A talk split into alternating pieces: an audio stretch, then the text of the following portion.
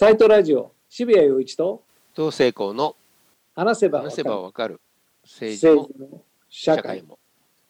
えー今回はまあレギュラーゲストとも言える世田谷区長の保坂信人さんに来ていただくんですけどやっぱり今知りたいのはやっぱりワクチン接種の、まあ、最前線ですよね。本当ですというよ。わけでおよそうまくいっているとは思えないです思えない。本当に思えない。全然思えないですけどもそれはいかにうまくいってなくてそこにどんな原因があってうんそれにどう対処すればいいのかっていう知りたい。でもきっと暗い気持ちになりますよね僕たちも、えー、多分絶望していくでしょうね。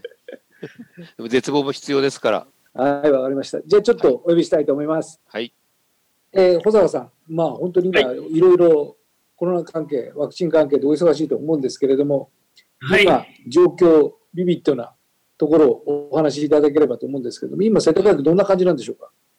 そうですね。あの、感染された方はもう1万1000人累計ということで、やはり人口が多いので、まあ、都内でも一番多いんですが、まあ、亡くなった方現在で88人ですかね。はいあの、まあ、本当残念ですけれども、なるべくこの亡くなる方を抑えようということで、高齢者施設への、まあ、検査、これはあの社会的検査といってですね、あの症状がある人だけはあのやるんではなくて、あの定期的に回っていく。それから、介護施設の中で陽性者が出たときに、たった1人か2人が陽性者が出ても、百何十人といううん。あの入居者と働いている方全員を検査すると。うん。はい10月からやってようやく2万人になりました。おすごい数ですねはい約延べ1000箇所なんですが、はいこれでですね、あの、ある期間、11月から3月頭まで、えー78人の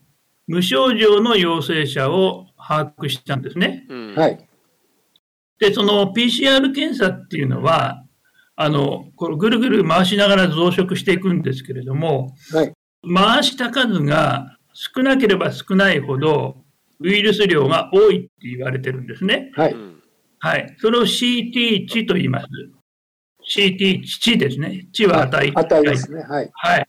で、この世田谷区の場合ですね、あの、このウイルス量が多い方、まあ、20、えー以下ですね。20以下から15ぐらいまで。すごくこのぐらいになると、やっぱりスプレッター、あるいはスーパースプレッターと呼ばれます。うん。はいこの方々が28人の中で27人いらっしゃったと。ここから意外なのは、その8割がうん高齢の方なんですね。はいつまり、高齢者施設に入居していらっしゃる方。はいその方は熱もなければ、咳も出ないと。うんはいだけど、まあ、極端に言うと、やはり息をしているだけで、あの、ウイルスが排出されているとう。ん。だから、まあ、実はそのマスク越しにもか感染をしてしまうような、いらっしゃる方はいだったんですね。はい我々の常識では、やっぱりあの、まず高齢者施設の方自身は、外から、外と出入りしている、その働いている方ですね。ここから移るわけですよね。はいだけれども、その、症状が出ないで、それだけの高齢の方で、で、つまり、つかみようがないわけです、普通は。はいはいで、その方が、まあ、あの、いろいろ、あの、皆さんとしてご飯食べたり、うん。あの、接触しますよね。だから、高齢者施設で、これだけ今出てますよね。あの、50何人が感染した、100, 100人近くが感染して、まあ、関西で今、まとまってね、あの、10人単位20人とかで亡くなってるってケースがあります。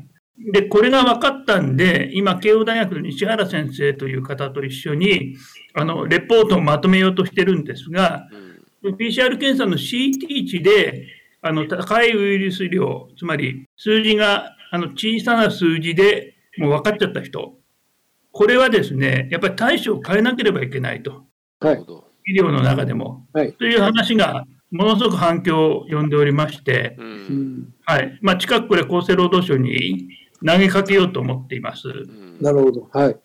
というのが、まあ、あの、検査をめぐる状況なんですが、なるほど。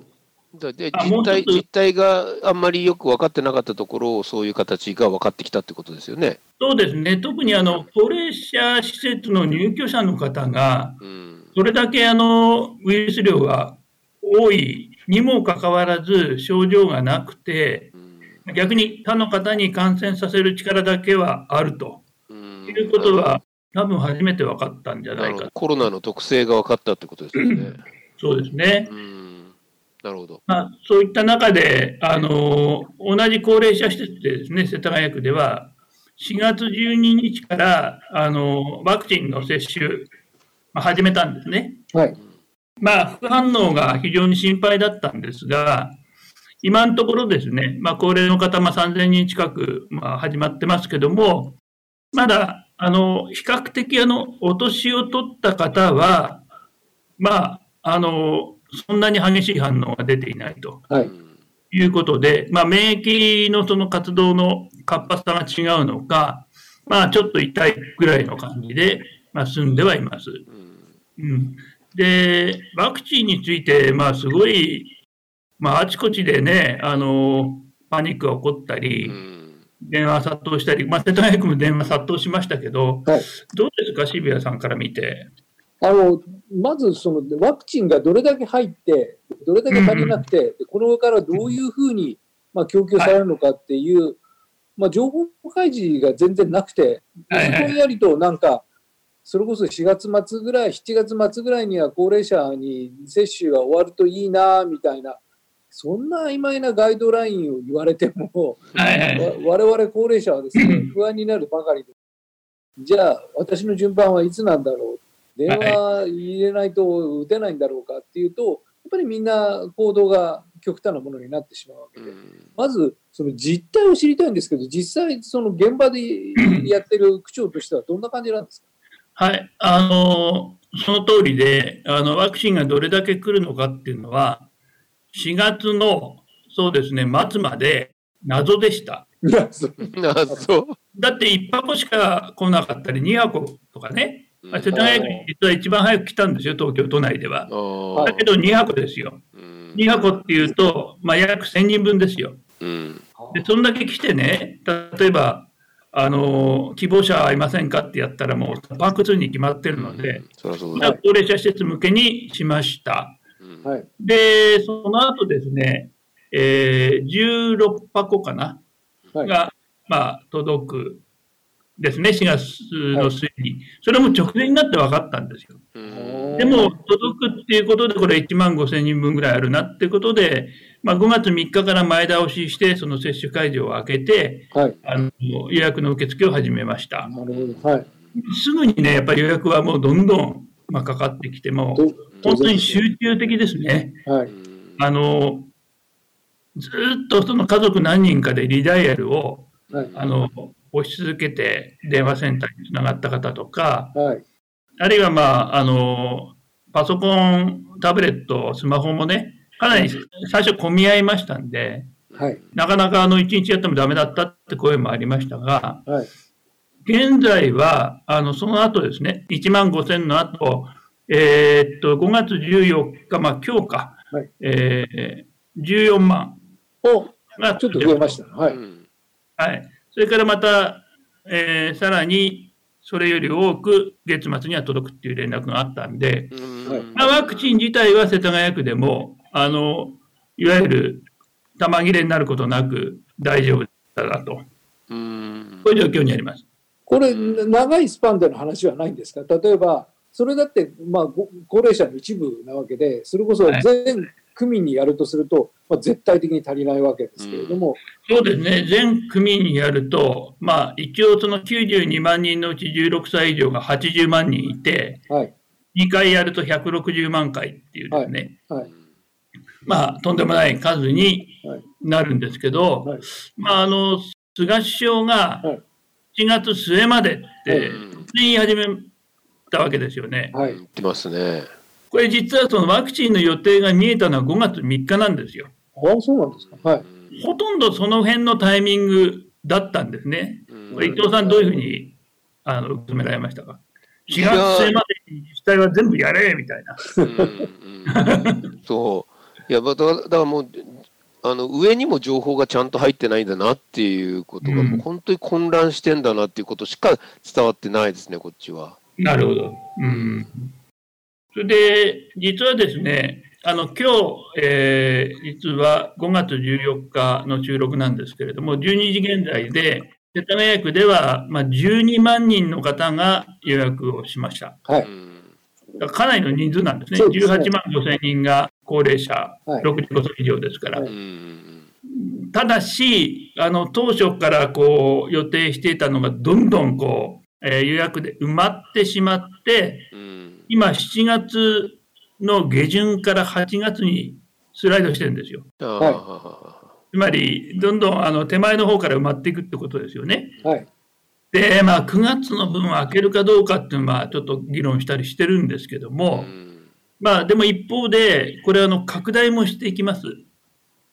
あの、1時間に当初12人って見たんですね、慎重に。はい。1人5分間がかかるかな、問診とかありますからね。なるほど、打ったでも実際、蓋を開けてやってみたら、問診も1分以内で終わりますね。うんあの、早い方は30秒ぐらい。なんで、まあ、1人3分半ぐらいで、あの、集団接種だと流れるなと。はということで、時間あたりの見直し、うん。それから接種時間を長くできないかとか、まあ、いろいろ今、やってるとこなんですね。で、うん。それでなるべく手前にしようと、まあ、いうことなんですが、ここへ来てちょっとまた、あの、えー新しいなんか困ったこととうん。はい。いうことで言うと、はい。あの今日実は特別区区長会っていう、その23区の区長がずらっとこう並ぶうん。月1回の会があるんですね。はい。そこに初めて防衛省、その内閣官房、うん。えー厚生労働省、審議官などがずらっと並んだんです。はい。あで自治体をのあの高齢者接種をお助けするために大規模接種会場を作りましたって説明したところに、えーまあ、僕ではないんですが他の区長でちょっと待ったと。一方的な説明はやめてくれと。はい。え何がお助けなんだと、うん。えーでそもそもですねなんで東京と大阪なんだと。いや人口が多くて感染が多いから。じゃあなんでそのワクチンをその、まあ、人口500人のところも一箱うん。えー人口50万のところも一泊おかしいじゃないかと。なんで最初から東京と大阪に集中し、例えば名古屋も含めてね、そこ自体全然説明できないんじゃないかという話から始まって、はい。私が言ったのはですね、実は世田谷区民12万人の65歳以上の方が今日現在で予約してますが、5月17日からその大規模接種会場自衛隊の医官、看護師、まあ、民間の看護師も入るんですが、始まるんですよ。まあ、当初1日5000人規模って言ってますけれども、まあ、しかしそこに、それがモデルナってワクチンでやるんですね。うんはいで、これがオープンする。そうするとですね、まあ、12万人の中で、やはりそっちに予約を入れてみようと。うん時期的にちょっと遅いじゃないかと。ね、7月の下旬とか8月になってしまった方は、はい。そういう方が必ずいらっしゃるはずだと。はい。まあ、それは、あの、早く打てる方に申し込むことは、まあ、わかりますよね。うんはいそれはそうです。ただし、システム上ですね、その国の大規模接種にエントリーした途端ですね、区の予約は消えないんです。だからー。ダブル予約になあ、るわけね。なっちゃう。わあ、混乱だ。で、それはどうなんだってことは、もう各区の区長も、うんみんなかなり、あの、これは困ったってことで、あの、問いかけました。うん基本的に性善説で、うん接種に、その予約を入れるその LINE の画面に、うんあの、えーお住まいの自治体で予約を取ってらっしゃいますかとか、だまあ、問いかけが出るそうなんですよ。取ってますっていうふうにチェックした人は、じゃあ、あの、取り消してくださいねっていうのをお願いをすると。それです画面は進んでいくんですが、それはあくまでも本人がやらないと取り消せないわけなんですね。なるほど。で、しかも、その、まあ、予約した日がた、た、例えば6月だったとします。6月何日か。はい。で、大手町の元気象庁のビルに行くわけですよ。はい。で、モデルナを打ってもらった。ね。で接種接種済み票っていうのをもらうわけですね。はいで、そのもらった人は、世田谷区で予約してた人も、まあ、中にはいると思うんですよ。はい。取り消してない。まあ、取り消さなきゃと思っていたけど、もう打っちゃったからいいやっていうふうに、忙しくて忘れてたとかね、はい。そういう方いらっしゃると思うんですが、これはあの、紙で記録が、うん。あの、宅配便かなんかで届くっていう仕組みなんですよ。なるほど。自動的にその連動して、その、まあ、要するに自治体で打ったものを国によこせってってね、河野太郎氏が言って、今、あの、その部分の作業増えてるわけですよ。うん。あの、タブレットで読み取るっていうね、この自動読み取りがうまくいかなくて、あの、す数字のキーで入力したりしてるんです、接種番号ね。あだからそれを、その、紙で送ってこられて、またそれ入力するんですかと。しかもその1ヶ月後とか1ヶ月半後に紙で来たら、何人接種したのかもう言えなくなっちゃうよね。ひどいそういう問な。題ですよね。はい。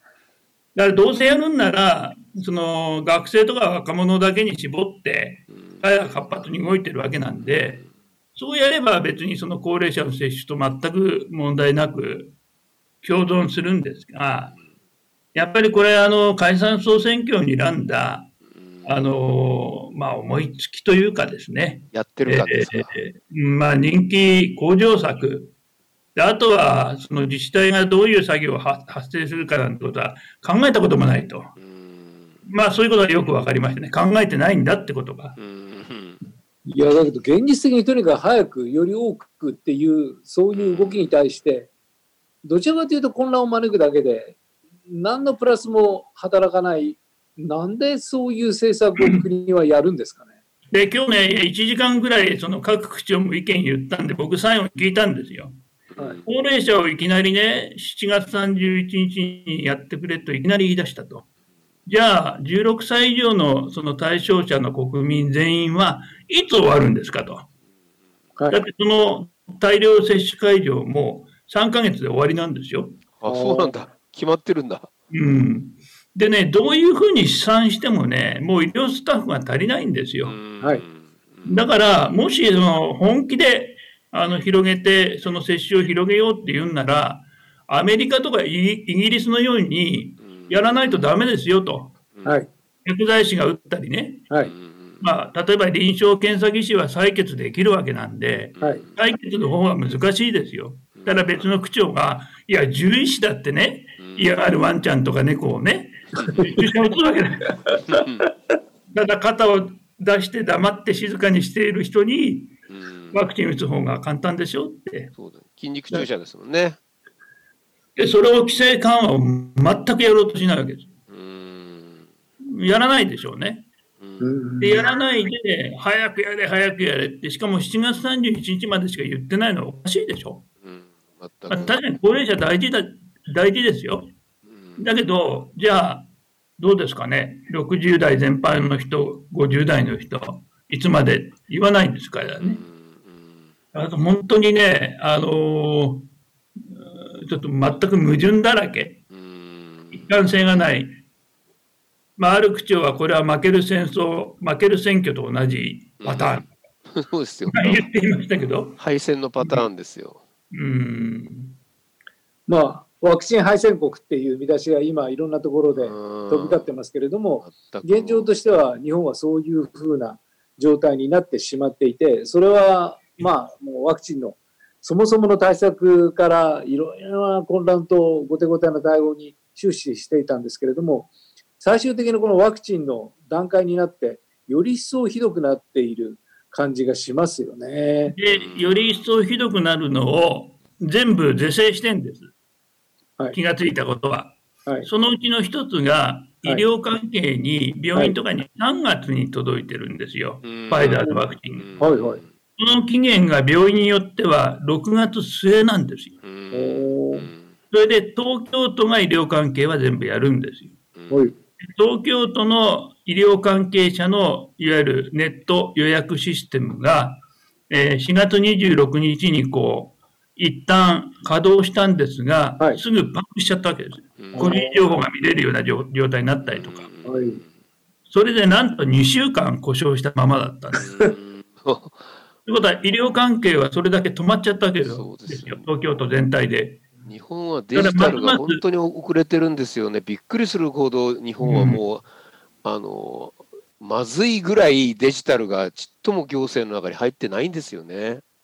でね、結局2週間医療関係の予約がない状態なんで、医療関係の人が終わったら、その病院も、あの、世田谷区民の接種をやってくれる。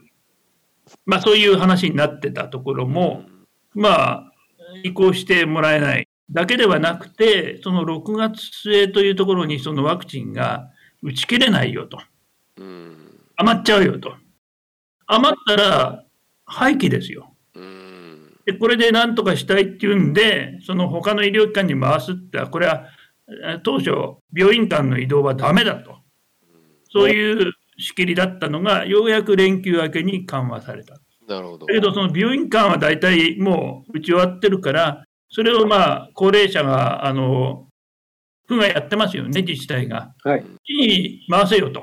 はいうんこれは国が OK してないんですよ。うん。なるほど。だから何をやってんだと、君たちはと。うん。いわゆる非常事態、あの災害時の対応じゃなくて、うん。あくまでも平時の対応で、なるほどあ。のこういう観光がありますとか、決まりがありますとか、うんあの仕切りが違いますとか、うん言ってるうちにワクチンは使用期限を迎える。これを、まあ、なんとかしなきゃっていうことで、今、東京都とも国ともやってます。その状態聞いて情けないですよね。本当で最悪ですね。本当にやばいですね。うんこの国は。まなんか、なんとも言いようがないですけど、でも、はい。助かれるのに、現場で指揮をオードリー・タンが一人いてくれたら。まあ、あの広げていくにはですね、多分あの例えば今、観光バスとか、本当に仕事がなくて困ってますよね。はい。でバスを例えば20台ぐらい並べてですね、10台はあの接種会場だと。まあ、椅子を取り払って、机を置いて、えー問診して、接種して、次の普通の観光バスに、あの、まあ、真夏なんで冷房を効かせて、うんあの、15分とか30分様子見るんですね、アナフィラキシーがはい起こらないかああはい。ら。バス2台セットで、と20台バッと並べればうんできるわけですよ。はい。一応、厚労省もみんな、国交省も認めてきたんですね。はい。うんで、今、こう、検討してるんですが、ありとあらゆることを考えなきゃいけないんですよ。はい。で、そこがなんかみんなですね、まあ、あの、平常モードっていうんですかね。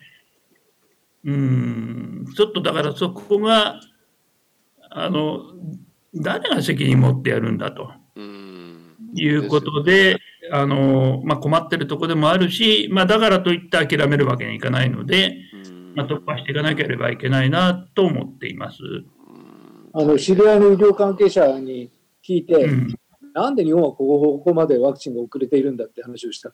いや、その実際にそこにかかっている当事者に本当にワクチンが大変だって、まさに小坂さん言ったような非常事態であるっていう、そういう気持ちが足りないし、もともとないからこんな状態になってるんだって言っていて、いや、まさかそんなことはないだろうと思ってたんですけれども、今起きている事実は、なんかそういう事態であるっていうことを指し示していて、非常にやばいですよね。それこそ民間のいろいろな事業者に非常事態だからって言って、もうそれこそ生活の根底を脅かすような休業等々を要求しておきながら、そうです。はい。慣例だからこれはやれません、これはやれませんみたいなことを言っているっていう、いやーでもその国のとにかく集団接種するそのなんか、ねえ、なんか、そのなんか、うんえらい遠くに全員集めてやるっていうそのやり方そのものも、いやーでも思いつきレベルを超えて、なんかすごく残念すぎますね。うんあの、伊藤さんね、はい。あの、この国の大規模接種会場は、うんいわゆるその高齢者ワクチンがなかなか大変そうだから、自治体が。うんまあ、予約が取れなかった人を救いますよと。うんそういう、まあ、角度で語られ出したとうん思うんですね。でも現実に発表された計画は、5月17日から予約は、LINE のみですよ。LINE とネットのみです。ああ、そうですか。で、そうするとどうなるかっていうとですね、うんやっぱり高齢の方といっても65歳以上だから60代も入ります。の中に、やはり、例えば、あの、会社やってると。うんまあ、あの、スタッフとか従業員集めて、10人で一斉に取れと。うんあるいは、孫に頼んで、友達一斉にやってもらうとかっていう人がいるわけです。いわゆる社会的に力を持ってる人。これはやはり、その、同じ番号で何回アクセスしてもいいわけですからう。ん同じ番号でっていうか、そして試験番号をみんなに知らせておいて、で、い1回しか取れないので、同時にいっぱいやらせてもいいわけです。なるほど。でそういう IT 強者っていうんですか、うん、そうですね。社会主義持ってる人がうん、勝つんですよね。取っていきますよ、うん早いところ。そうです、そうです。うそん、っていうか、まあ、そそれを分かってない政策ですもんね、全くね。で今、世田谷区でやってるのは、やっぱり世田谷区の中でも悲鳴がありましてう、ん電話つながらないんだと、うんまあ、70本、70回線、確かに少ない、うんまあ、それで電話でやろうと思ってたけども、もう、もう精魂尽き果てました、例えばリダイヤルっていうこの意味をわからない方もいるんですよ、はあ。80代の方にはね。うんで、電話つながらないねと。うんで、ネットっていうのは、その携帯電話を持ってないと。うんでそうすると、やはり、そのまちづくりセンターって世田谷区の28箇所あるところで、先週の土日にお助け、お助け隊をやったんですよ。うんうんあの、どうしてもね、電話かかりづらい、インターネット難しいっていう方は、あの、サポートしますよと。うんで、スマホ持ってらっしゃる方は持ってきてください。うんで持ってない方でも、その接種券を持ってきていただければ、区のスマホで入力しますよと。うんで、1700人来ました。で、あまりにも反響があったんでう、ん今日からずっとやることにしたんですよ。あの、でもこれも非常に難しくて、うん最初から窓口でやりますっていうふうに打ち出したところは、うん2000人並んだりしてるんですよ。だから、ある程度の方が取った段階でやったんですね。あの、いわゆる、究極のアナログ的なご相談乗りますって、あの、自分の郵便を渡せば、うんあの、世田谷区の職員が、やってくれると。うん、あの、こうですよね、つって、はい、取れましたと。うんで、そのお電話もいただきまして、10分で取れましたと。うん郵便が来て、その郵便を持って近くのまちづくりセンターに行ったら、まあ、ちょうど、あの、そんなに待ってる人もいなくて、10分で取れましたって。まあ、そういうことも組み合わせてね、まあ、ありとあらゆることをやっぱり考えてはいるんですがう、んまあ、なんかね、7月31日までやれないところがあるので驚いたとかね、そうですよ。そういうことを言言ってんですよね。ってんですよね。が。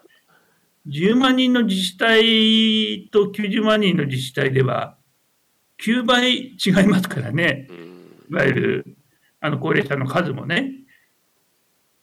かといって、その10倍の速さでこうしょ、なんていうんですかね、登録していくってのもできないですからね。うんだからそういう意味では、何かこう、このワクチンの、あの、こう、取れないかもしれない。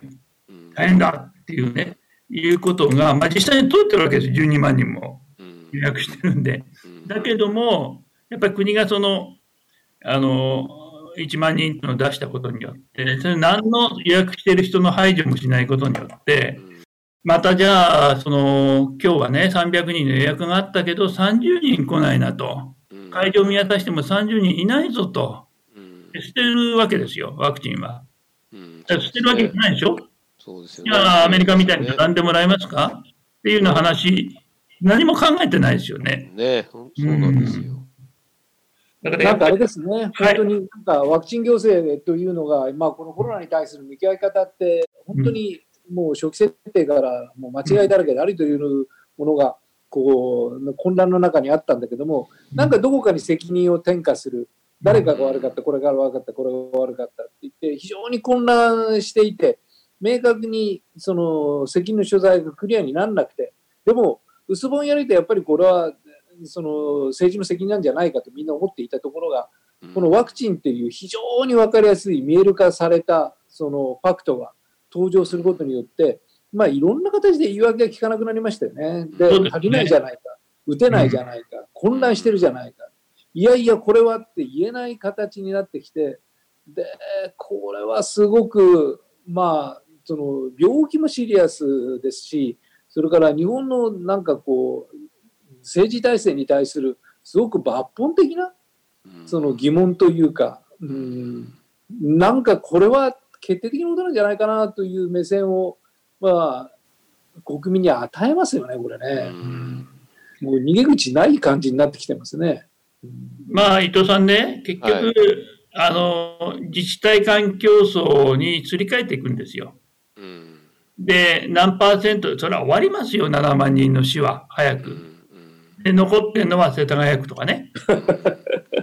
まあ、その人口多いところ残りますよ。うん、そりゃそうだ。で、この競争の中で、空気打っちゃったとかね。そうね。食塩水だけ打っちゃったとか。はい。そういうことももう起こり始めているじゃないですか。うん、起こってます。だから、その、ザ、なんていうのかね、煽り立てて、さわさわした、あの、殺伐とした空気の中で、うんなんかこうワクチンのその予約に殺到し、でそれも、なんていうんですかね、こう、あの、明らかに政治の特典にしたいわけですよね。7月31日。高齢者だけしか言ってないですよ。その後のことは何も言ってないですね。これっておかしいじゃないかってメディアもなんかいないというのもね。おかしいんじゃないかなと思いますね。いや、でもこれはもう逃げられないと思いますね。その、どう、どうごまかそうにも。自治体間競争ってやっぱり、それが世論がやっぱりこんなに遅い世田谷はダメだなんてやっぱり言わないと思います。もしそうなったらもう、うね、もう相当ダメで、やっぱり、末期ですもんね。うん、末期、やっぱ政治の責任っていうのが絶対問われてくると僕は思いますけどね。伊藤さんどうですか？いや、僕ね、えっ、ー、と、まあ、今、ちょっと、世界 SF 作家会議って本をちょうど出したところあったんですけど、日本とか、まあ、中国の SF 作家たちが、まあ、特にこの時期だからコロナに対して討議したんですよ。で、まあ、それを本にしたんだけど、その中で、まあ、非常にそのクレバーな理科系の作家の人が、えー、憂えていたことがあって、これがものすごく象徴的なんですけど、一番その対策センター、各国の対策センターが映るわけじゃないですか、ニュースで。はいはい、そうすると、え大体他の国のどのセンターでも、えーと、コンピューターの中でマセマティカって、まあ、要するに数学って意味ですけどそのそういう名前のエディタソフトがあってこれはどういう関係であっても基本的にこのマセマティカっていう上でいろんなソフトが動いてると。はい、えー、それを例えば韓国のあのセンターではそれがもちろんマセマティカが入っていて次々にそこに現在の状況を入れて、えー、でどこが危ないとかいう確率を全部打ち出して対策を練ってると。はいはい、でも日本はエクセルで、えー、来たファックスを手書きのファックスをそのまま打ち込んでると。もうこれはおしまいだと。そうですね。根本的に行政がやっている根本のところのレベルがあまりに世界から離れちゃってるんだっていうことを言っていて、僕はもうぞっとしたけれども、まあ、まさに敗戦してしかるべき国だなと思いました。いや、でも最前線で保坂さんは大変なばっかりでも、うん、今のお話を伺っていると、まあ、全力で戦っていただいてるみたいだし、やっぱりそのその区長会議でやっぱりそれだけ皆さんがその現場から声が出て声を上げた。